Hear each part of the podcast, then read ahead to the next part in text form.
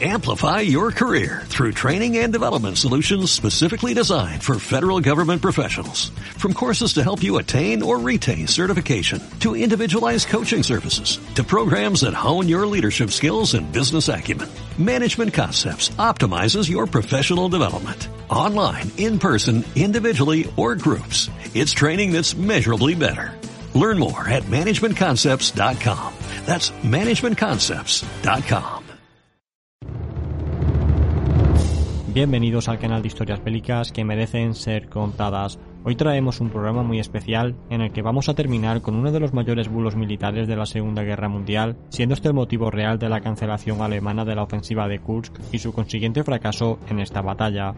Como todos sabéis, este gran ataque alemán fue lanzado en el frente oriental el día 5 de julio de 1943 y fue denominado como la Operación Ciudadela. En ella los alemanes pretendían una serie de objetivos que finalmente no pudieron alcanzar, siendo estos los siguientes. En primer lugar, se quería volver a efectuar un gran cerco de tropas soviéticas similar a los muchos que se habían hecho durante sus campañas anteriores, pero finalmente no pudieron repetirlo en Kursk. En segundo lugar, se quería recortar la línea de frente de forma considerable para poder generar más reservas en retaguardia que les permitiesen una mejor defensa. Otro objetivo que perseguía esta ofensiva era dar un fuerte golpe encima de la mesa que hiciese ver tanto a los aliados de Alemania como a sus enemigos que la guerra no estaba ni mucho menos perdida y que se podía seguir confiando en la victoria frente a la Unión Soviética. De nuevo, el resultado ofreció justo el pensamiento contrario. Como cuarto punto, y no menos importante, los alemanes querían capturar a un gran número de prisioneros para enviarlos a sus fábricas, pues tenían déficit de trabajadores. Si bien esperaban la captura de cientos de miles de hombres que pudiesen alimentar su industria de guerra, que en aquel momento se encontraba a su máximo nivel de producción, finalmente solo pudieron capturar a unos 40.000 soviéticos. Como quinto y último objetivo a conseguir con la victoria en Kursk, tenemos que con la destrucción de grandes fuerzas soviéticas se esperaba una pausa prolongada en los combates totalmente necesitada en el frente oriental que les permitiese volver a tomar oxígeno y recuperarse. Con esto además se pretendía volver a conseguir la iniciativa a la hora de atacar. Como hemos visto, de haber conseguido todos estos objetivos, Alemania hubiese salido muy reforzada este verano de 1943, sin embargo, sucedió todo lo contrario.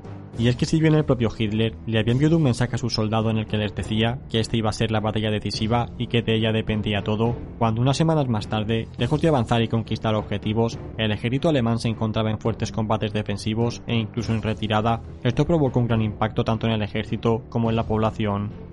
Por primera vez, la propia Gestapo elaboró un informe en el que indicaba que la moral entre la población había caído muchísimo debido al derrotismo que traían consigo los soldados que regresaban a sus casas durante algún permiso. Fue a partir de entonces cuando la amenaza de los ejércitos soviéticos entrando en territorio alemán comenzó a estar presente cada vez más entre la población. Haciendo aquí un pequeño inciso, tenemos que señalar que la intención soviética tras estas contraofensivas que lanzaron durante ese verano no eran simplemente conquistar el saliente de Orel o la cuenca del Donetsk, sino que eran el descalabro total del ejército alemán y el avance hasta las mismas fronteras del Reich. Esto lo conseguirían un año después. Explicado ya los objetivos de ambos bandos durante este verano y las consecuencias finales de esta batalla, pasemos a ver ahora el motivo de su cancelación. Como sabéis, esta ofensiva constaba de dos pinzas que se lanzarían desde el norte y el sur con el objetivo de encontrarse en Kursk. Estos ataques se lanzan el día 5 de julio y para sorpresa de todos, en la pinza norte se tiene que parar el avance a los pocos días debido principalmente a los ataques que los soviéticos comenzaron a lanzar en el saliente de Orel para el día 12 de julio. Sin embargo, y a pesar de este ataque por la retaguardia, la ofensiva en la pinza norte ya hacía días que había perdido su impulso y se había incumplido de lejos el ritmo de avance esperado. En la pinza sur para ese día se había logrado una penetración algo mayor, pero una vez más estaba claro que los alemanes habían fracasado en su intento por tomar por sorpresa a los soviéticos y realizar un avance que llevara a un gran cerco de tropas enemigas. En cualquier caso, con la paralización de la pinza norte, estaba claro que las tropas de Manstein en el sur no iban a ser capaces de completar la maniobra completa requerida. Un día más tarde, para el 13 de julio, Hitler convocó una reunión de urgencia a la que acudieron tanto Manstein, que era el comandante del grupo de ejércitos del sur, y Kluge, que comandaba a los del sector central. En ella, el líder alemán quería anunciar a sus mariscales que la Operación Ciudadela se iba a cancelar, aludiendo como motivo el desembarco aliado en Sicilia que se había producido el día 9 y la necesidad de desviar ahora tropas hacia allí. Debido a este motivo, Hitler les dijo que tenía que cancelar la ofensiva, pues se necesitaban esas divisiones del frente oriental en el Mediterráneo. Esta conversación fue reproducida en las memorias de Manstein y ha sido la culpable de que el foco de atención se haya puesto siempre en este motivo por parte de muchos historiadores posteriores, pero si bien es cierto que Manstein no mentía, y eso era el motivo que se le había dicho a él, este no fue el motivo real. Estudios posteriores han revelado que Hitler le dijo a Manstein para no discutir y que éste se hubiese forzado a acatar las órdenes sin oponer oposición. Esto se puede comprobar en que no fue hasta el 24 de julio, momento en el que Mussolini fue depuesto, cuando la división de estandartes se comenzó a enviar a Italia. Esto se produjo casi dos semanas más tarde de dicha reunión, donde se había cancelado la operación y fue la única división que fue retirada del frente oriental en este sector. Así que, ¿por qué se canceló realmente esta operación y por qué le puso esa excusa Hitler a Manstein? De todos los asuntos, lo que más preocupaba a Hitler era perder la cuenca del Donetsk debido a su valor económico.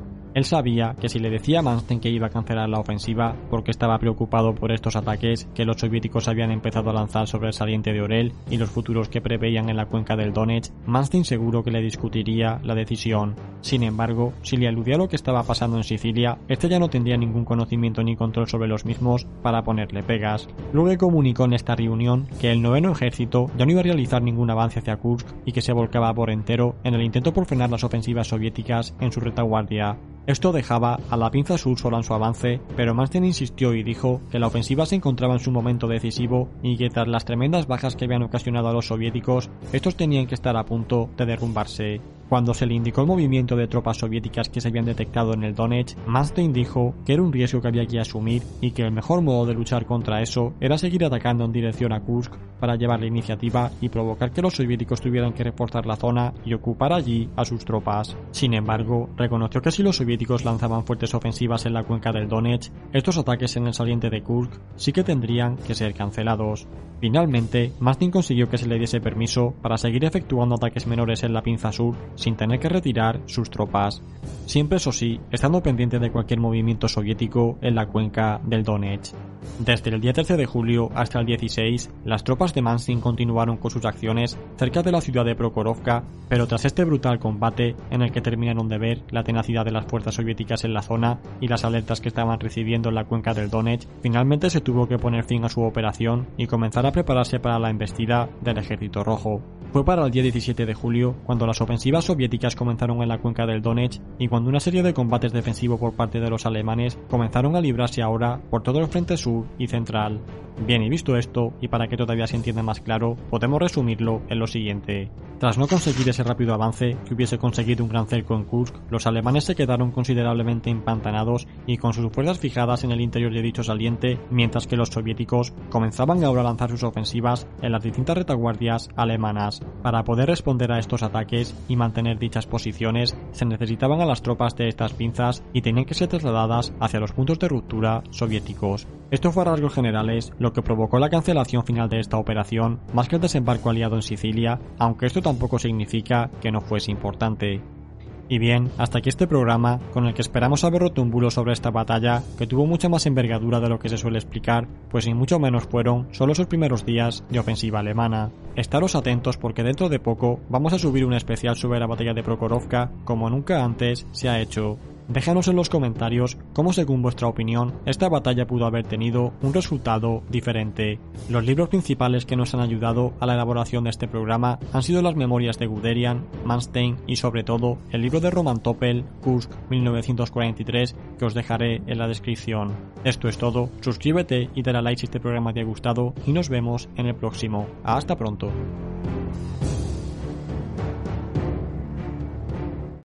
Amplify your career through training and development solutions specifically designed for federal government professionals. From courses to help you attain or retain certification, to individualized coaching services, to programs that hone your leadership skills and business acumen, Management Concepts optimizes your professional development. Online, in person, individually, or groups, it's training that's measurably better. Learn more at managementconcepts.com. That's managementconcepts.com.